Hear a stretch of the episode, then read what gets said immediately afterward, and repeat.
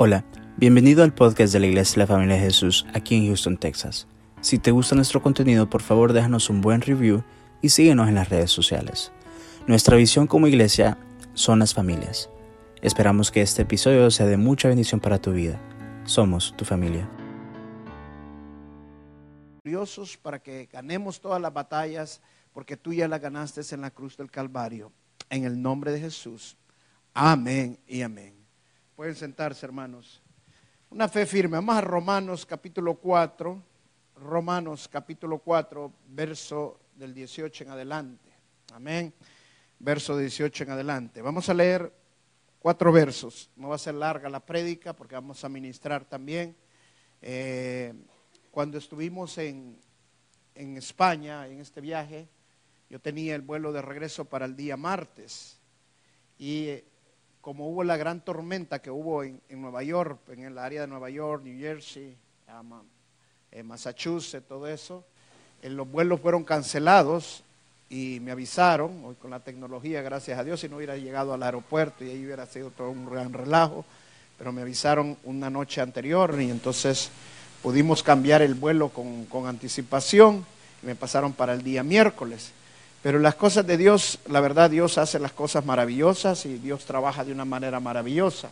El martes ellos tienen culto de oración y me invitaba el pastor que yo llevara, presidiera el culto y la verdad Dios se manifestó grandemente, mucha gente llegó enferma al culto y llegó un niño que incluso no podía ni caminar y hoy me hablaba el pastor y me daba testimonio que está muchísimo mejor lo va a ver una de las mejores, una eminencia supuestamente la otra semana. Me dice, no, vamos a ir solo para que haya testimonio, pero la verdad que yo ya lo veo bien, me dice. Gloria al Señor. Eh, tenía los huesos, el hueso, los, el fémur los tenía cruzados y no podía casi caminar por eso. Así que toda la honra y la gloria es para el Señor. Amén. Y ese día yo prediqué de estos versos. Entonces dije, bueno, lo voy a compartir con los de la iglesia es Romanos capítulo 4, verso 18. Dice, Él creyó en esperanza contra esperanza para llegar a ser padre de muchas gentes, conforme a lo que se le había dicho. Así será tu descendencia. Y no se debilitó en la fe al considerar su cuerpo, que estaba ya como muerto, siendo casi de 100 años, o la esterilidad de la matriz de Sara Tampoco dudó por incredulidad de las promesas de Dios, sino que se fortaleció en fe, dando gloria a Dios, plenamente convencido de que era también poderoso para hacer todo lo que había prometido. Amén. Vamos a, escudriñar estos versos porque hay unas verdades aquí espirituales muy, pero muy buenas que muchas veces nosotros leemos la Biblia, no nos detenemos a, meditar cada verso y entender qué es lo que nos quiere decir el Espíritu Santo. Y veamos el verso 18 donde dice, Él creyó en esperanza contra esperanza para llegar a ser padre de muchas gentes conforme a lo que se le había dicho. Así será tu descendencia. Dice, en este verso hay una verdad bien importante. La verdad que nosotros vemos aquí que nosotros nos gustaría inmediatamente ver las promesas de Dios cuando nosotros le pedimos algo a Dios y Dios nos da una palabra y nosotros creemos las promesas de Dios y creemos a lo que Dios nos está hablando a través de su palabra, todos quisiéramos ver inmediatamente lo que, Dios, lo le estamos poniendo a Dios, ¿sí o no? Pero una de las cosas que tenemos que entender, que las cosas de Dios no es magia, los milagros no es magia, el poder de Dios no es magia. Dios todo lo que hace lo hace con un propósito.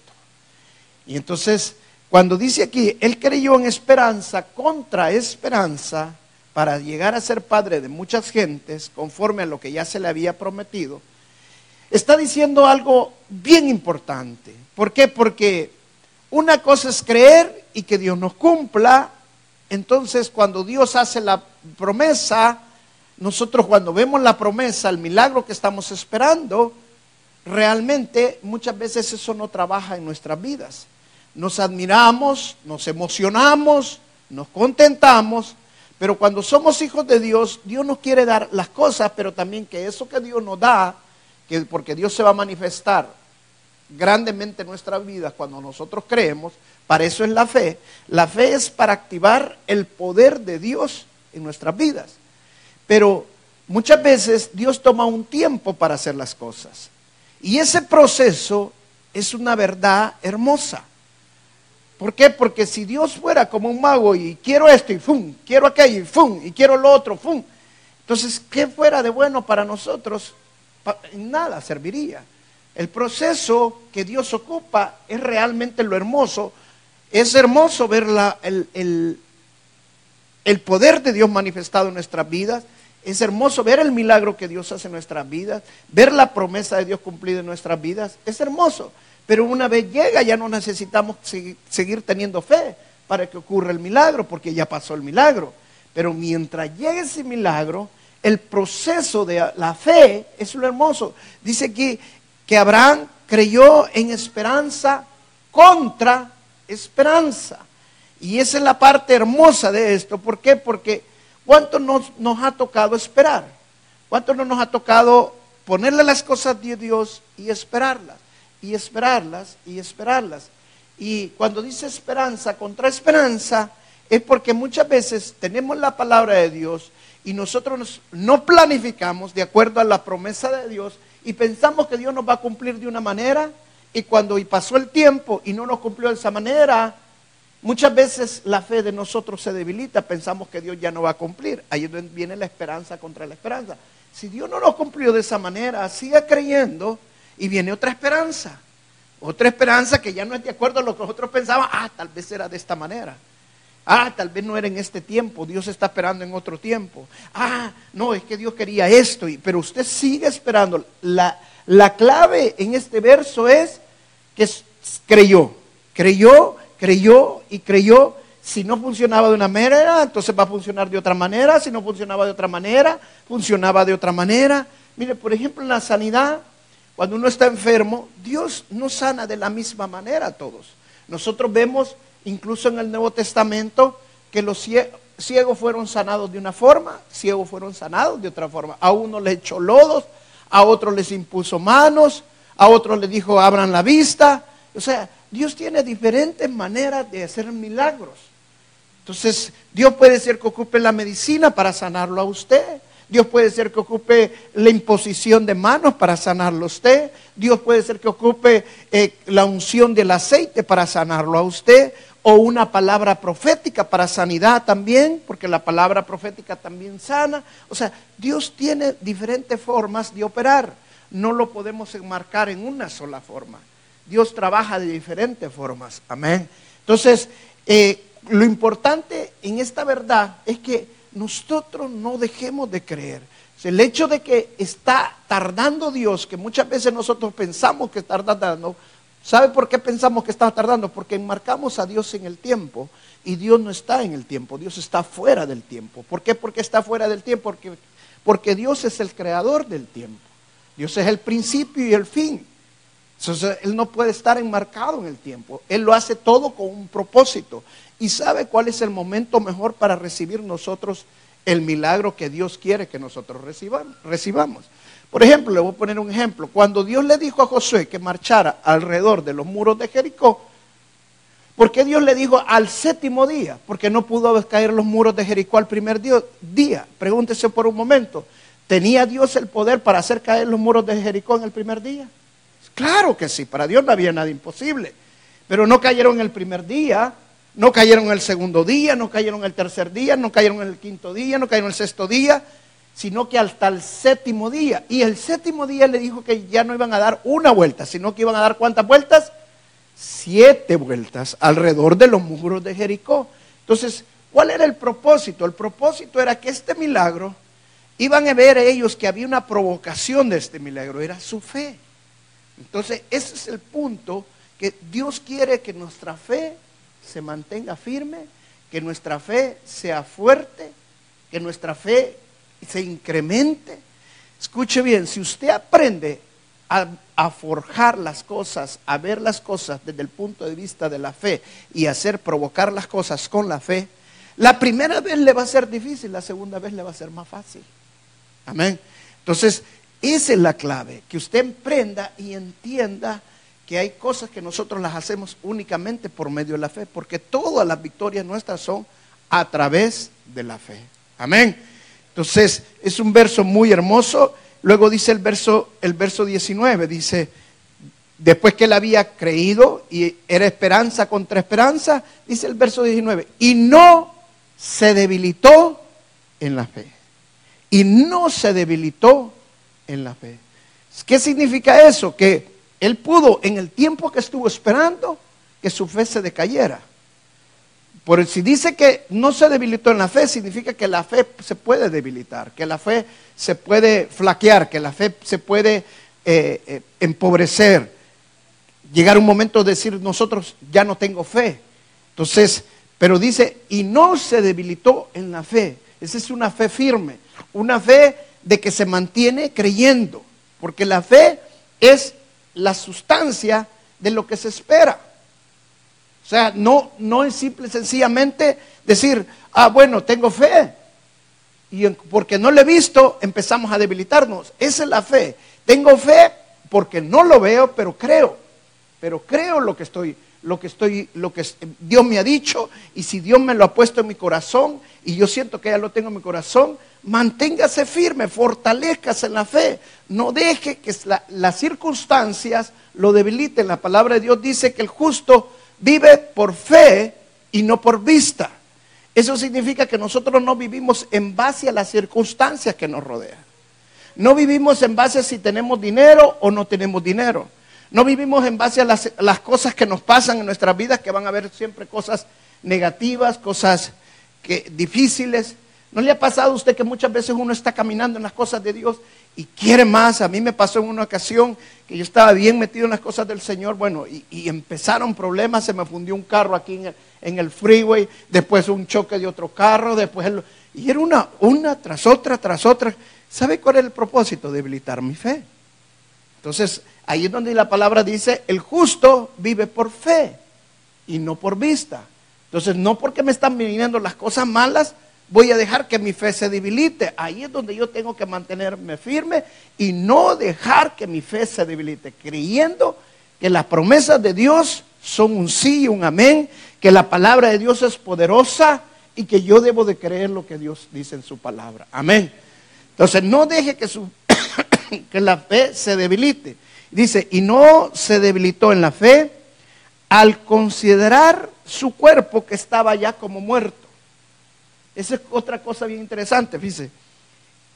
Dice, no dejó que su fe se debilitaba al considerar que su cuerpo estaba como muerto. O sea, el hecho que nosotros estemos pasando una circunstancia negativa, una circunstancia mala, no significa, muchos hermanos quieren hacer eso, ignoran la realidad. Eso no es la fe. La fe no es ignorar la realidad o las circunstancias que estamos viviendo. O sea, si necesitamos fe, es porque hay un problema. Cuando usted necesita la fe para ese problema, usted debe de considerar ese problema. Por ejemplo, ¿tiene un problema económico? ¿Cómo va a hacer para resolver ese problema económico? ¿Cómo lo va a hacer? Le pregunto. ¿Cómo lo va a hacer? Con fe. Entonces va a considerar ese problema económico. ¿Qué es un milagro? Un milagro es cuando el hombre ya no puede. Como le dijo el doctor a la hermana Génesis, nosotros hemos hecho todo lo que podemos, tenemos la mayor tecnología en el mundo, vamos a hacer todo lo que podamos, lo demás es de Dios. Ese es un milagro. O sea, hasta donde puede. O sea, por ejemplo, un problema económico. Bueno, yo puedo esto, hasta aquí. Yo gano tanto esto. Lo demás, ¿a quién le toca hacerlo? ¿A quién? A Dios. Y si a Dios le toca eso, ¿qué necesito hacer para que Dios lo haga? Fe. Porque sin fe no podemos agradar a Dios. Por eso dice aquí, no se debilitó en la fe al considerar su cuerpo que estaba ya como muerto. O sea, imagínese, Abraham se puso a pensar, ¿cómo es que voy a seguir teniendo fe si mi cuerpo realmente, esto es imposible? ¿Quién va a hacer que vuelva yo a si ya, ya está como muerto, o sea, como hombre, como hombre, ya, no, ya su, su miembro estaba muerto, su miembro productivo. Entonces él considerar su situación, decir, ¿sabe qué pensó él? El hombre no lo puede, yo no puedo, pero en el que yo creo, él sí puede. Esa es la fe, esa es la fe. Considerar que en la situación que estás viviendo es imposible, pero tú crees en el Dios de lo imposible. Amén. Entonces allí es donde tienes que mantenerte firme. El único que puede cambiar las circunstancias es Dios. Amén. Pero no, la fe no significa ignorar lo que estás viviendo. La fe no significa rechazar lo que tú estás viviendo. Sino que al contrario, me ha venido todo esto es porque, para que yo crea más. Para que yo siga firme en lo que estoy creyendo. Y Dios puede cambiar esta circunstancia. Amén. Ahí es donde usted empieza a aplicar la fe y, empieza a ser firme en la fe. Entonces dice, y no se debilitó en la fe al considerar su cuerpo que estaba ya como muerto, siendo de casi de 100 años, o la esterilidad, esterilidad de la matriz de Sara. Imagínense el, el milagro que necesitaba Abraham. No solamente necesitaba que lo, arre- lo arreglara él, una cosa prácticamente imposible, no casi imposible, imposible, sino que también necesitaba que arreglara a su esposa, porque también su esposa estaba muerta, su matriz estaba muerta. ¿Sabe qué significa esto? Que Dios cuando hace un milagro no lo hace a medias. Porque no solamente iba a arreglar a Abraham, sino que también iba a arreglar a Sara. Ese es el Dios en el cual nosotros creemos. Nunca esperes un milagro a medias. Siempre espera un milagro completo. Ay, Señor, si tan siquiera solamente me sacaras a mi hijo de este vicio que te... No, hermana, crea más allá. Empiece a creer, a forjar el milagro de fe. No solamente se lo va a sacar, se lo va a graduar de la universidad, lo va a hacer un hombre profesional, lo va a hacer un predicador, lo va a hacer un hombre de Dios, buscando y sirviendo al Señor. Amén. Porque Él no hace las cosas a medias. El problema es que nosotros pensamos que Dios es un Dios chiquito y Dios es un Dios grande. Cuando digo grande, significa que para Él no hay nada imposible y todo lo que hace, lo hace de una manera maravillosa y sorprendente para nuestras vidas. Amén. Entonces, ese es el Dios que nosotros adoramos. Su fe tiene que ser tan grande como Dios es grande.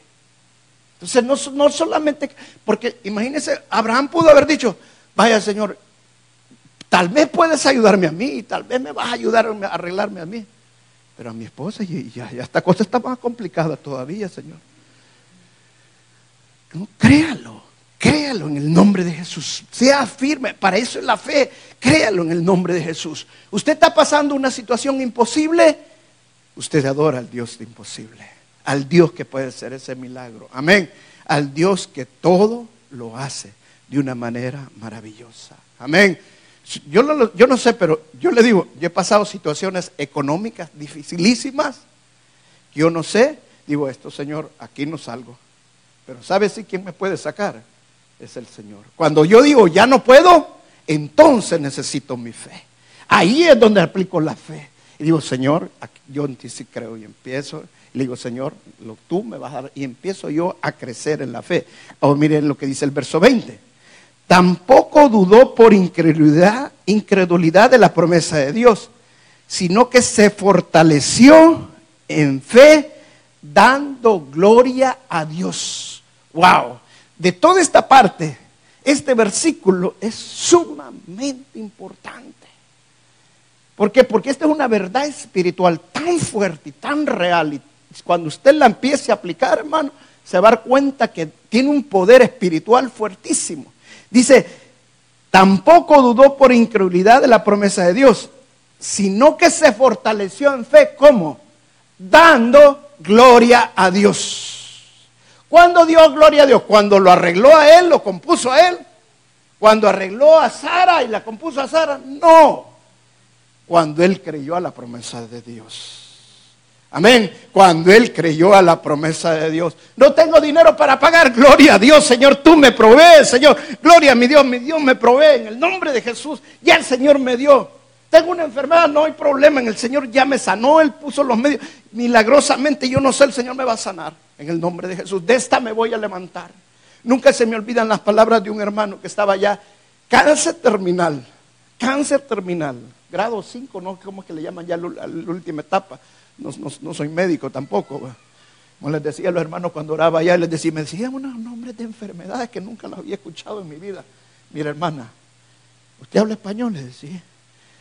Dígame qué es lo, en español qué es lo que tiene, hermana, para poder orar inteligentemente. Dígamelo claro. Yo no sé qué grado, 5 grados qué en, en, el cáncer, pero este hermano estaba en el terminal. Los médicos le dieron, yo creo que horas de vida, así, hasta le costaba ya respirar. Nunca se me olvida el testimonio de este hermano. No lo vi yo, me lo contó el pastor. Y me dice, digo, Dios me va a levantar de esto. Él no va a dejar que yo muera porque yo tengo un propósito. Y lo declaró enfrente de los médicos, enfermeras, y se los decía, hasta le decían que estaba loco. Milagrosamente, en lugar de ir em, empeorando, de repente empezó a ir mejorando. Amén empezó a ir mejorando y que mejorando y mejorando. Hermano, hasta que se levantó de la cama. Pero él le daba gloria a Dios que Dios ya lo había sanado, que Dios lo había levantado. Esa es la forma de fortalecernos en fe. Gloria a Dios, gloria a Dios. O como esta hermana que nos contaba, bueno, eh, amiga mía, eh, con mi esposa la conocimos de, ah, creo que toda su vida ha estado sirviendo en el ministerio, cáncer terminal, le han quitado un seno, eh, tiene no sé cuántas fisioterapias programadas. Mi hermana va a verla para fortalecerle. Me dice, mira Roberto, me salí yo fortalecido, me dice. ¿Sabe qué me dijo? Me dice, mira Nidia, le dijo, la verdad que yo me he preparado toda la vida para esto. Toda la vida me he preparado para este momento. Y si el Señor me lleva, gloria a Dios, estoy contenta que el Señor me lleve. Y si Él me deja, gloria a Dios porque un propósito me deja. Ese es el punto, hermano. Pero ¿sabe qué pasa a nosotros cuando las situaciones se ponen peores? ¿Qué hacemos? En lugar de empezarle a dar la gloria de Dios, nos empezamos a poner bravos. Nos hacemos enojones. Nadie nos puede hablar. Espérate, vos no sabes el estrés que yo tengo. No me hables ahorita. No sabes el problema que estoy viviendo. No me puedo expresar ni aquí en la casa, ni hablar ni aquí. ¿Usted cree que eso lo va a fortalecer en la fe? ¿Sabe lo que está haciendo Satanás? Está metiendo angustia en su vida. Ahí es donde nosotros más tenemos que crecer en fe y darle gloria a Dios. Hermano, cuando estés en un momento de crisis, en un momento de angustia, en un momento que tu fe siente que se va a debilitar, ¿sabes qué tienes que hacer para fortalecerte en fe? Repite, darle gloria a Dios. Porque así se fortaleció Abraham. Amén. Dale gloria a Dios. Dale Ahora, si tú te empiezas a quejar, te empiezas a enojar con, medio mundo, ¿a quién le estás dando gloria? A Satanás. O le puedes dar gloria a Dios o le puedes dar gloria a Satanás. En otras palabras, entiendo, ah, gracias Satanás por todo lo que me estás haciendo.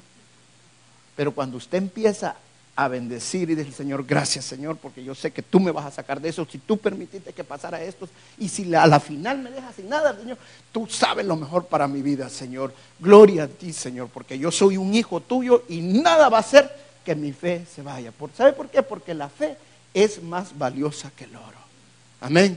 Entonces, la fe es la que debemos de mantener firmes. Y mire lo que dice el siguiente verso, y este otro verso hermoso, dice, plenamente convencido de que era también poderoso para hacer todo lo que había prometido. Ese es un secreto espiritual fuertísimo, hermano. Usted tiene que estar plenamente convencido. ¿Por qué necesitamos ser? ¿Cuál es la duda? La duda es simple y sencillamente que nuestra mente esté, esté dividida. La duda no es falta de fe. Muchos creen que la duda es falta de fe. No es falta de fe. Cuando usted duda, todavía tiene fe. Pero tiene fe en la izquierda y en la derecha tiene duda. Se está repartido. ¿Me entienden lo que le estoy diciendo? La duda es como que usted estuviera partido por la mitad. Es una persona de doble personalidad. Por momentito dice, yo tengo fe, y por momentito está, Esa es una persona que duda. Pero cuando usted se dice, plenamente convencido de que era también poderoso para hacer todo lo que había prometido. Hermano, el propósito de venir a la iglesia aquí El propósito principal es que usted esté plenamente convencido de lo que Dios está haciendo y va a hacer en su vida. Amén. Yo no sé si a usted le pasa, hermano, pero hay mañanas que me levanto. ¿Y si pasara esto? ¿Y, y si me quitara esto el Señor? ¿Y si me... Usted tiene que estar plenamente convencido de que usted es un hijo de Dios, que Dios lo guarda, que Dios lo levanta, que Dios lo acuesta, que Dios lo cuida, que Dios manda a los ángeles. Usted tiene plenamente convencido de lo que Dios hace. Ahora, ¿cómo puedo estar plenamente convencido de lo que Dios hace? Escuche bien esto, hermano. La palabra de Dios dice que la fe viene por el oír y el oír la palabra de Dios. ¿Sí o no? La fe viene por el oír y el oír qué? La palabra de Dios. Y a veces me pregunto, ¿cómo es que hay personas que pueden creer cosas que se las creen? Hay bien un montón de televisión en YouTube y todo. El, otro día vi una mujer que tiene más de un millón de seguidores, que dice que es la, la esposa de Dios o no sé qué. Ahora, ¿por qué la gente le cree? ¿Sabe por qué? Porque todo el tiempo pasan escuchando eso. Ahora, ¿qué significa esto que le estoy diciendo? Si usted empieza a escuchar cosas demoníacas, va a empezar a creer esas cosas. Pero si usted empieza a escuchar la palabra de Dios, usted va a empezar a creer la palabra de Dios. Y si usted todavía tiene duda de que Dios puede hacer que necesita, escuchar más la palabra de Dios. Ahora, escuche bien esto, hermano. Van a haber fuerzas espirituales demoníacas que le van a estorbar para que usted no entienda la palabra de Dios. Y se lo estoy diciendo claro, me está escuchando. Van a haber fuerzas espirituales demoníacas en usted, no es afuera, hermano, no es entre el pelo o al lado de la oreja, en uno, que le estorban para escuchar y entender la palabra de Dios. Ahora, ¿qué necesita usted hacer? Necesita pedirle ayuda al Espíritu Santo. Dice Pablo, nosotros oramos a Dios para que el Espíritu Santo abriera los ojos de su entendimiento. Órele al Espíritu Santo y dígale cada vez que venga en la iglesia, Espíritu Santo, te pido que abras los ojos de mi entendimiento para que entienda la palabra. Entonces, la forma para estar plenamente convencido, primero es pedirle ayuda al Espíritu Santo que nos abra los ojos de nuestro entendimiento. Echar fuera todo espíritu de, sueño, todo espíritu que nos estorbe para entender la palabra de Dios. Y escuche la palabra de Dios, lea la palabra de Dios, busque promesas de la palabra de Dios. Escuche bien esto. Si usted tiene un problema de salud, por ejemplo, usted tiene un problema eh, en el gastritis. Ahora, cree en la promesa de Dios. Cree en la promesa de Dios. Entonces viene usted y empieza a buscar versículos de sanidad y empieza a, apuntar esos versículos, los anda en su cuadernito y cada vez que usted tiene tiempo lee ese versículo y medita en ese versículo, empieza a escuchar prédicas de, sanidad, empieza a, llenarse de, de palabras de sanidad y usted va creciendo y creciendo hasta que esté plenamente convencido que Dios puede hacer el milagro y sanarlo totalmente. Amén. Si mi problema es económico, ¿qué necesito hacer?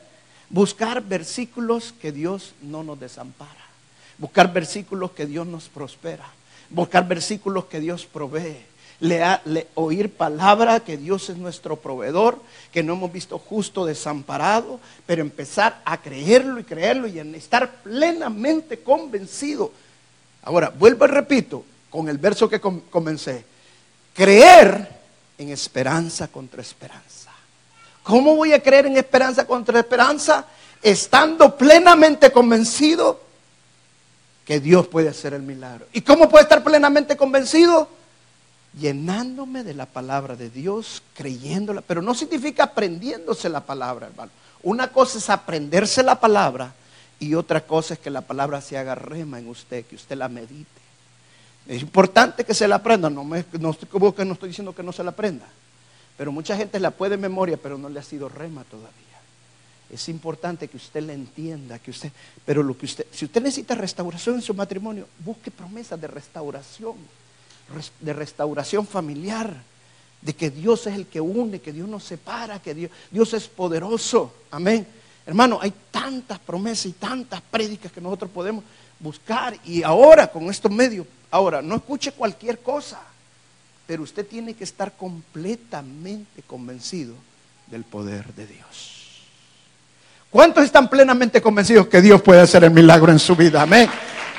Para Dios no hay nada imposible, hermano. Para Dios no hay nada, nada imposible.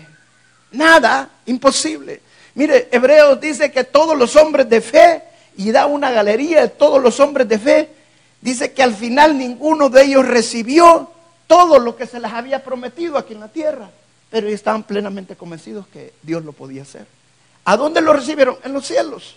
Amén. ¿Sabe? Esta vida es tan cortita, pero tan cortita. La Biblia dice que es como un soplo. Que Dios tiene tantas promesas para nosotros, tantas cosas que nosotros, que muchas cosas no las vamos a lograr ver. Pero muchas cosas sí las podemos saber. Amén. Muchas cosas sí las podemos ver. Ahora, termino con esto. Tú eres un hacedor de milagros. Te lo voy a repetir una vez más. Tú eres un hacedor de milagros. ¿Sabes por qué? Porque la palabra de Dios claramente lo dice. Todo lo que ates en la tierra será atado en el cielo. Todo lo que desates en la tierra será desatado en el cielo. Eso significa claramente que si tú forjas tu fe Tú lo crees, estás plenamente convencido, te llena. Yo necesito un milagro en mi vida, yo necesito que pase algo en mi vida. No significa que vas a dejar de trabajar, no significa que vas a hacer cosas. Lo que tú puedas hacer, lo tienes que hacer. Escucha bien eso. Pero lo que tú ya no puedes hacer, vas a usar la fe para que Dios haga el milagro que va a hacer. Amén. Entonces tú eres un hacedor de milagros. Tú el que tienes que forjar a que ese milagro pase. Amén pero créelo, de plenamente convencido de lo que va a pasar. ¿Por qué cree que Dios tardó más de 20 años para hacer el milagro en la vida de Abraham y en la vida de Sara? ¿Por qué cree que, Dios tuvo ese propósito? ¿Sabe por qué? Porque el propósito de Dios era no solamente que Él fuera el descendiente de uno, sino que Él fuera el padre de la fe.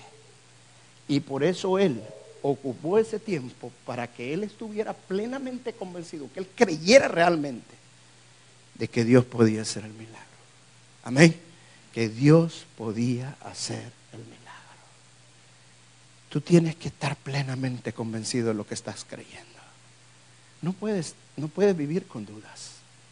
No puedes vivir con dudas.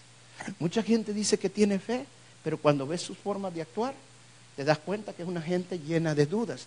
Tienen fe, pero también tienen muchas dudas. Cuando tú estás plenamente convencido, tú estás, sabes que Dios va a hacer las cosas, que Dios va a cambiar. El otro día le pregunté a la hermana, hermana, cuénteme, su esposo ya está cambiando. Ay, no, pero no está orando. Ah, no, si ese ni Dios puede con ese. Ahora pregunto, ¿está plenamente convencida que Dios puede? No. Mi hermana no dude, no, y no dudo, lo que pasa es que es duro, me. Hermana, créalo. En el nombre de Jesús, usted plenamente, usted es un hacedor de milagros y usted puede hacer que esa persona cambie, pero créalo en el poder de Dios. Amén. Vamos a pararnos. Gloria al Señor. Denle un fuerte aplauso al Señor.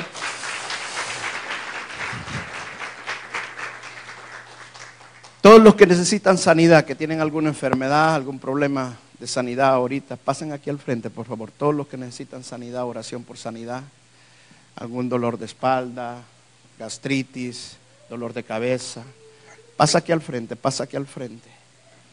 A este lado ponga a todos los que necesitan sanidad.